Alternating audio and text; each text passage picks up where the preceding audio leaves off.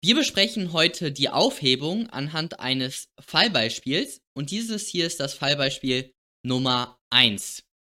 Der Sachverhalt ist angelehnt an eine Klausur, die ich mal geschrieben habe in der Übung für Fortgeschrittene. Den Sachverhalt habe ich aber sehr stark abgewandelt. Lesen wir ihn uns einmal durch. In der Corona-Pandemie wird dem Fitnessstudio F GmbH auf Grundlage der Förderrichtlinien das sind Verwaltungsvorschriften, von der zuständigen Behörde ein Zuwendungsbescheid am 20.06.2021 in Höhe von 100.000 Euro gewährt. Der Zuwendungsbescheid wurde erteilt, weil die F GmbH angab, das Geld für neue Lüftungsanlagen und Desinfektionsmittel verwenden zu wollen. Das Geld wird ausgezahlt und die 100.000 Euro werden von der F GmbH dann aber für neue Fitnessgeräte verwendet, also nicht für neue Lüftungsanlagen und Desinfektionsmittel. Am 20.10.2022 erscheint ein Artikel in der Bild-Zeitung, wie die F GmbH ein Beispiel dafür ist, dass Staatsgelder verschwendet werden. Der zuständige Sachbearbeiter liest nicht die Bild-Zeitung und erfährt von der zweckwidrigen Verwendung des Geldes erst am 15.11.2023. Daraufhin erlässt er einen ordnungsgemäß begründeten Aufhebungsverwaltungsakt und fordert das ausgezahlte Geld von der FGmbH zurück. Die FGmbH erhebt Klage und führt an, dass sie nicht angehört wurde, das Geld hat sie bereits ausgegeben und jetzt müsste sie für die Rückzahlung die Fitnessgeräte mit Verlust verkaufen. Und zusätzlich führt sie an, dass die Aufhebung und die Rückforderung in ihre Berufsfreiheit unverhältnismäßig eingreifen. Fallfrage ist, hat die Klage der F GmbH Aussicht auf Erfolg? Bearbeitervermerk, der Zuwendungsbescheid ist als rechtswidrig zu unterstellen. Okay. Die Klage hat Aussicht auf Erfolg, wenn sie zulässig und begründet ist. A. Zulässigkeit. Der Verwaltungsrechtsweg ist eröffnet, mangels aufdringender Sonderzuweisung 4011 und da sind alle Voraussetzungen erfüllt.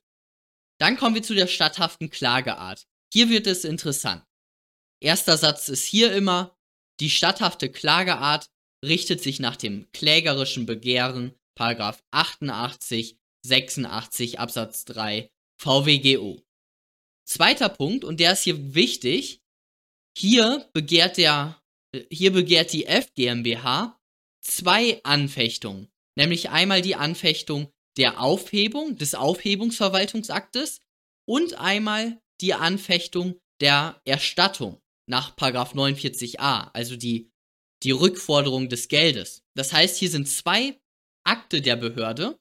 Einmal wird der Verwaltungsakt aufgehoben, einmal wird der Realakt durch Verwaltungsakt zurückgefordert, nämlich die Überweisung des Geldes.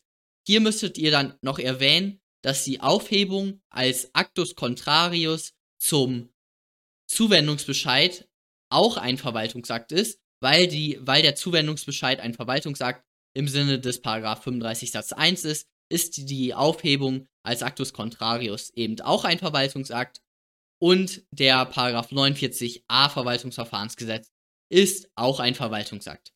Zusätzlich müsst ihr natürlich noch hier den 42 Absatz 1 Variante 1 Verwaltungsgerichtsordnung erwähnen, wo die Anfechtungsklage äh, ja legal definiert ist oder ja, da wird das jedenfalls erklärt. Gut, dann kommt die Klagebefugnis, die ist hier ganz einfach, Adressatentheorie, die Aufhebung richtet sich an die F GmbH und die Rückforderung auch. Das Vorverfahren entfällt in Bayern nach 68 1 2 VWGO in Verbindung mit Artikel 12 Absatz 2 AG VWGO. Dann kommt das zuständige Gericht. Mangels entgegenstehender, mangels entgegenstehender Angaben ist von der Einreichung der Klage beim zuständigen Gericht auszugehen. Beteiligtenbezogenen Voraussetzungen mangels entgegenstehender Angaben ist auch hiervon auszugehen die Klageerhebung mit Form und Frist, Mangels entgegenstehender Angaben ist auch hiervon auszugehen und Rechtsschutzbedürfnis, falls ihr das überhaupt ansprechen wollt. Ähm, hier kommen keine einfacheren Wege in Betracht, äh, Rechtsschutz zu suchen.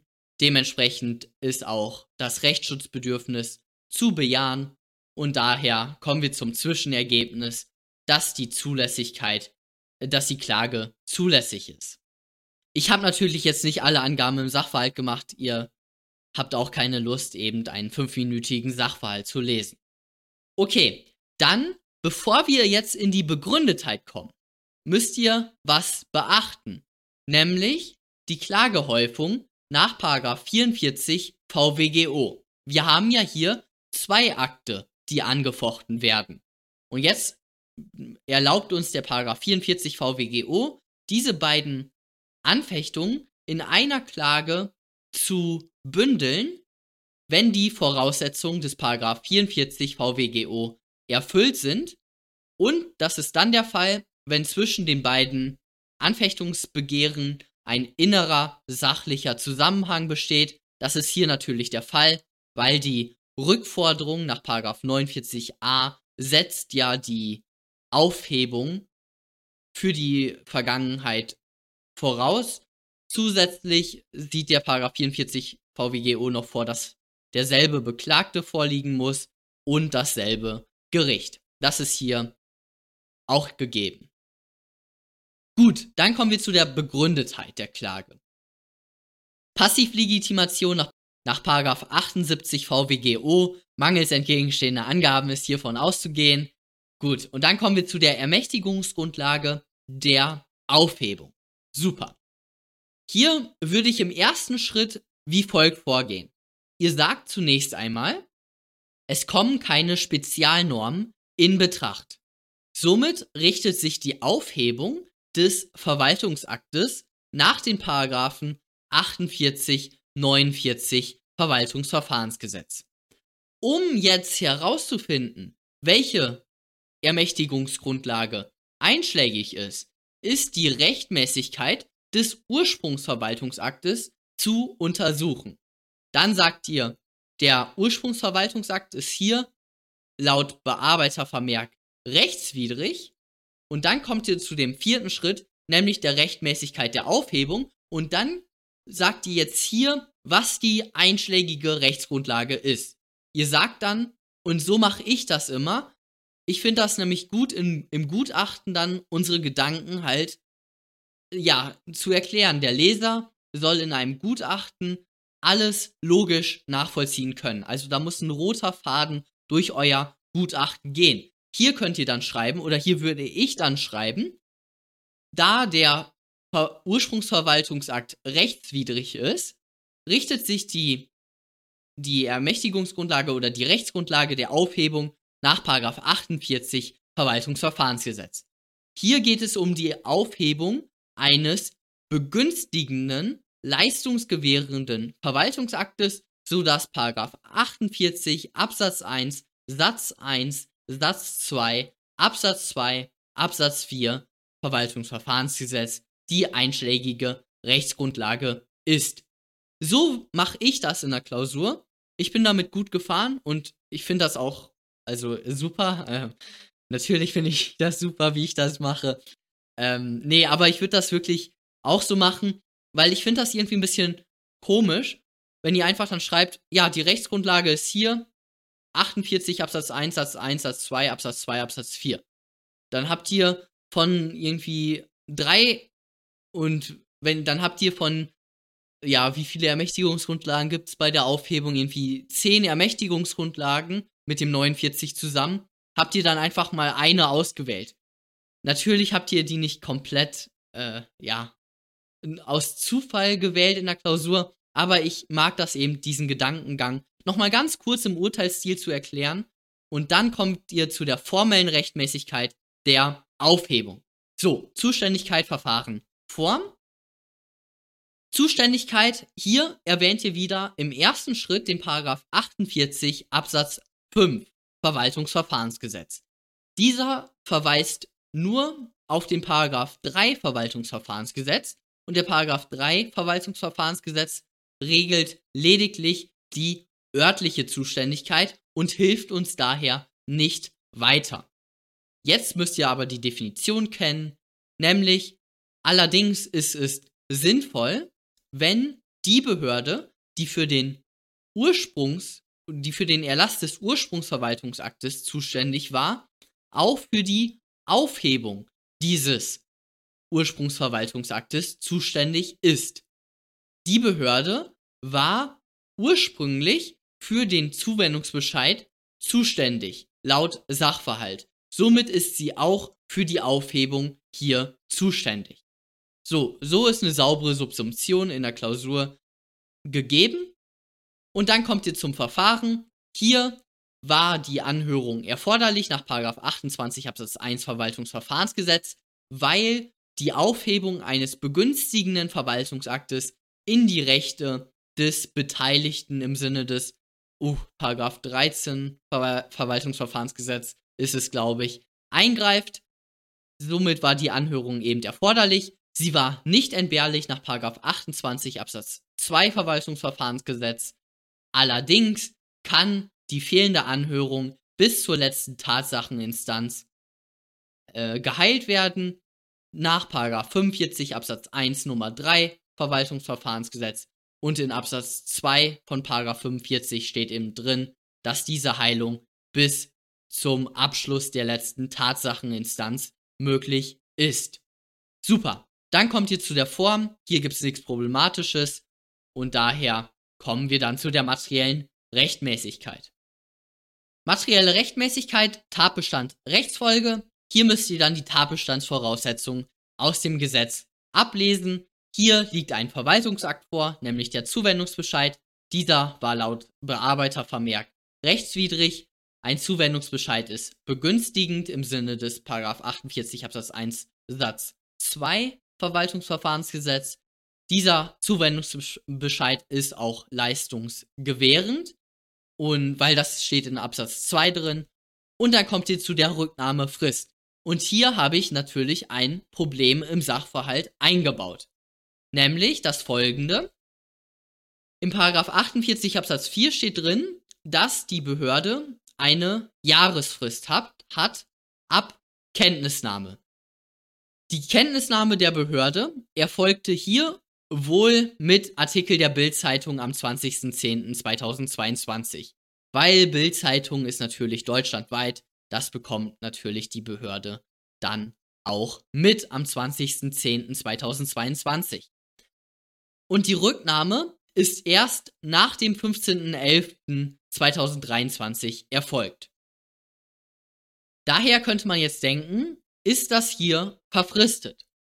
Und dann würdet ihr sagen, nein, weil nach Rechtsprechung des Bundesverwaltungsgerichts ist die Rücknahmefrist nach 48 Absatz 4 eine Entscheidungsfrist und keine Bearbeitungsfrist. Und zusätzlich kommt es auf die Kenntnis des konkreten Amtswalters an. Und hier hat unser Amtswalter, der liest keine Bildzeitung und er hat erst Kenntnis von diesen Umständen am 15.11. bekommen. Super. Und deswegen ist die Rücknahmefrist hier, oder deswegen ist die Aufhebung hier noch innerhalb der Rücknahmefrist im Sinne des Paragraphen 48 Absatz 4.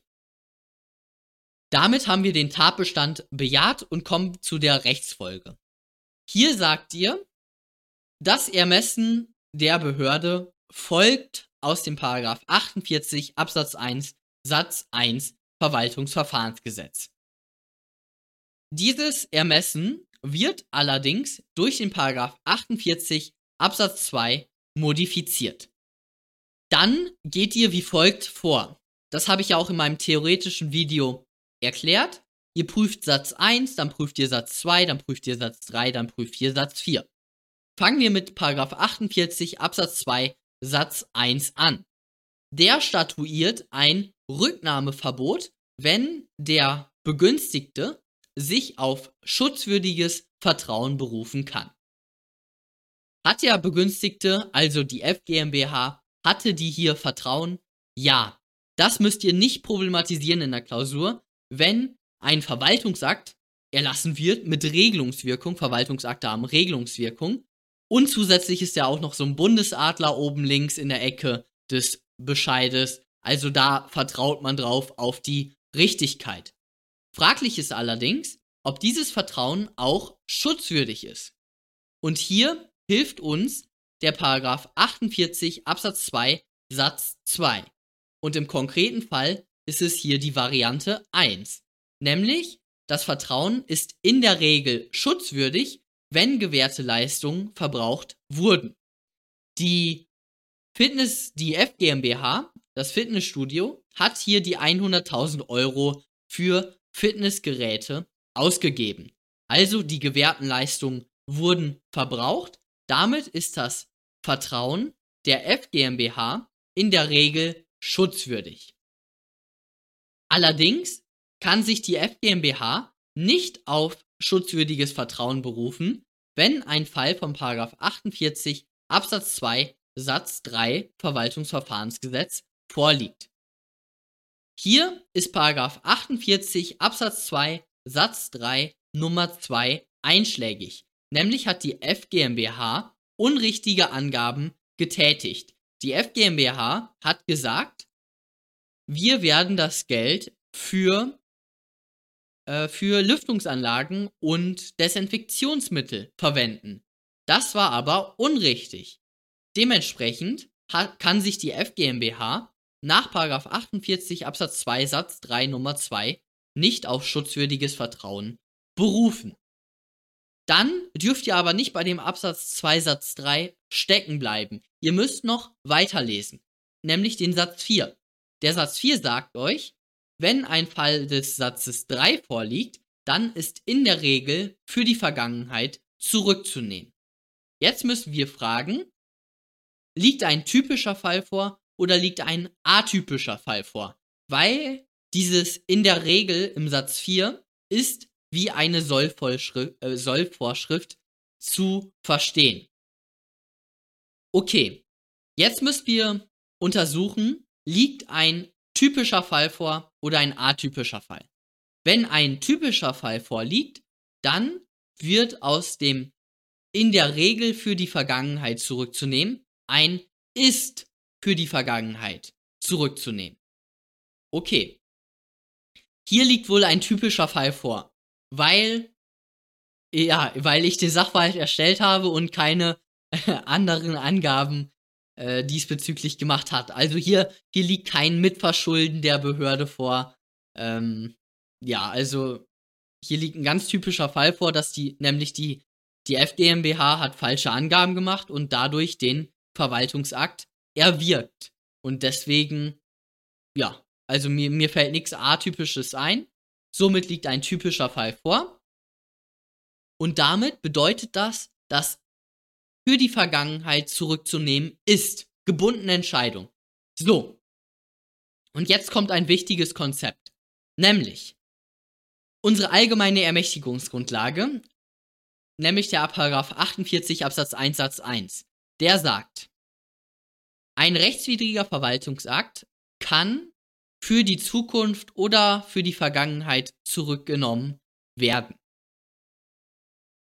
Jetzt haben wir mit diesem Satz 4 nur dieses temporale Element, will, ich es mal nennen, ähm, ja, festgesetzt. Also der Verwaltungsakt kann zurückgenommen werden und in diesem Fall ist er jetzt für die Vergangenheit zurückzunehmen. Also bezüglich dieses zeitlichen Elementes, da ist jetzt für die Vergangenheit zurückzunehmen. Allerdings ist immer noch, liegt immer noch eine Ermessensentscheidung vor, ob der Verwaltungsakt ähm, überhaupt zurückgenommen wird. Somit, also äh, vielleicht kann man es so sagen, dass das Auswahlermessen hier reduziert ist, nämlich auf, auf den Fall, dass für die Vergangenheit zurückzunehmen ist, wenn zurückgenommen wird. Aber das Entscheidungsermessen ist noch nicht reduziert. Dementsprechend müssen wir jetzt hier noch prüfen, liegt ein Ermessensfehler vor. Weil wir sind ja beim Ermessen. Und wir haben jetzt im 48.1.1 nur dieses für die Vergangenheit ist zurückzunehmen, geklärt. Aber dieses kann zurücknehmen, das ist noch nicht geklärt. Also ob überhaupt zurückgenommen werden kann. So, ich denke, das ist klar geworden. Und das hier ist jetzt wirklich die super ausführliche Lösung für die 18 Punkte. Also ich denke nicht, dass man das in der kurzen Zeit alles schaffen kann. Okay, also Ermessensfehlerlehre, ihr erwähnt den Paragraph 114 Absatz 1 VWGO und den 40 VW VFG. Und dann sagt ihr, hier kommt nur ein Ermessensfehlgebrauch in Betracht. Der Ermessensfehlgebrauch liegt insbesondere dann vor, wenn ein unverhältnismäßiger Eingriff in die Grundrechte vorliegt. Und das ist jetzt eben zu prüfen. Schutzbereich ist zu bejahen von Artikel 12. Hier müsst ihr noch den Artikel 19 Absatz 3 Grundgesetz erwähnen, weil wir haben ja hier eine juristische Person. Und Artikel 12 ist eben wesensmäßig auf juristische Personen anwendbar. Das ist komplett unstrittig, das muss man nicht problematisieren. Dann liegt hier ein klassischer Eingriff in die Berufsfreiheit vor, nämlich äh, ja, durch die Aufhebung ist das final, unmittelbar, rechtsförmig und mit Zwang durchsetzbar. Dementsprechend liegt auch immer eine berufsregelnde Tendenz vor bei einem klassischen Eingriff. Das muss man, äh, beim klassischen Eingriff muss man, kann man einen Satz dazu schreiben, dass bei einem klassischen Eingriff die berufsregelnde Tendenz immer gegeben ist. Und dann kommt ihr zu der Rechtfertigung. Hier wieder ganz ausführlich, das kann man alles nicht so wirklich erwarten von euch in der Klausur. Dann Schranke. Hier muss eine taugliche Schranke vorliegen, nämlich es, Artikel 12 ist, ein, ist das einheitliche Grundrecht der Berufsfreiheit. Somit gilt der Schrankenvorbehalt aus Absatz 1 Satz 2 von Artikel 12 gilt für das einheitliche Grundrecht der Berufsfreiheit. Dementsprechend liegt hier insgesamt ein einheitlicher, äh, ein einfacher Gesetzesvorbehalt vor und daher ist Paragraph 48 Verwaltungsverfahrensgesetz eine taugliche Schranke. Diese Schranke ist auch verfassungsgemäß. Das muss man jetzt wirklich nicht problematisieren in der Klausur. Das Verwaltungsverfahrensgesetz ist verfassungsgemäß und da müsstet ihr jetzt hier noch die Verhältnismäßigkeit prüfen, dann müsstet ihr diese Drei-Stufen-Theorie erwähnen. Und hier ist das wohl im Ergebnis nun verhältnismäßig, weil ihr müsst ja mal bedenken, also jetzt mal nur pro-kontra argumentiert, wir haben auf der Pro-Seite pro Rücknahme das Gesetzesmäßigkeitsprinzip, Rechtsstaatsprinzip, also wir wollen keine rechtswidrigen Verwaltungsakte. So, das ist ein super starkes Pro-Rücknahme-Argument. Und auf der Konterseite steht ja normalerweise der Vertrauensschutz. Das habe ich ja tausendmal betont in meinen theoretischen Videos. Also dieses Spannungsfeld zwischen Gesetzesmäßigkeit auf der einen Seite und Vertrauensschutz auf der anderen Seite. Aber hier ist ja der Satz 3 einschlägig. Und der Satz 3 sagt ja, du kannst dich nicht auf schutzwürdiges Vertrauen berufen. Dementsprechend, ja, auf der Kontraseite, Kontrarücknahme, fällt mir nicht mal was ein. Also ähm, dementsprechend spricht hier alles, also wirklich alles für die Rücknahme. Dementsprechend ist der Eingriff hier verhältnismäßig. Dann sind wir aber noch nicht fertig. Wir haben ja zwei Akte. Deswegen haben wir ja auch die Klagehäufung gehabt. Okay, die Erstattung richtet sich nach 49a Verwaltungsverfahrensgesetz hier ist Paragraph 49a Absatz 1 Satz 1 Variante 1 einschlägig. Dieser muss formell und materiell rechtmäßig sein, wie immer. In der formellen Rechtmäßigkeit, ja, Zuständigkeit, Verfahren, Form, Zuständigkeit, die Behörde, die den Verwaltungsakt aufhebt, die ist natürlich auch letztendlich für die Erstattung nach 49a zuständig. Dann Verfahren, die fehlende Anhörung kann geheilt werden, siehe oben. Und Form, hier ist noch die Wichtigkeit, die Besonderheit, die Erstattung bedarf der Schriftform. Das steht in 49a Absatz 1 Satz 2 Verwaltungsverfahrensgesetz. Also hier muss die Schriftform gewahrt werden. mangels Angaben im Sachverhalt ist das jetzt mal hier zu bejahen. Und dann kommt ihr zu der materiellen Rechtmäßigkeit. Hier der Tatbestand ist ganz einfach, nämlich muss ein Verwaltungsakt mit Wirkung für die Vergangenheit aufgehoben werden.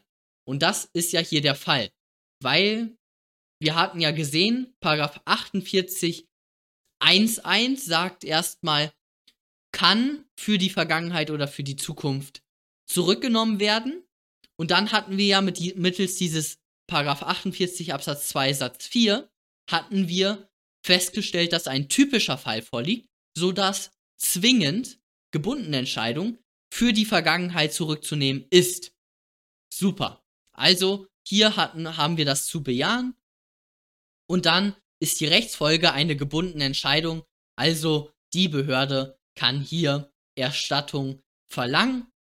Allerdings muss man dann noch einen dritten Punkt machen in der materiellen Rechtmäßigkeit, nämlich den Umfang der Erstattung. Und hier müsst ihr dann in den Absatz 2 reinschauen.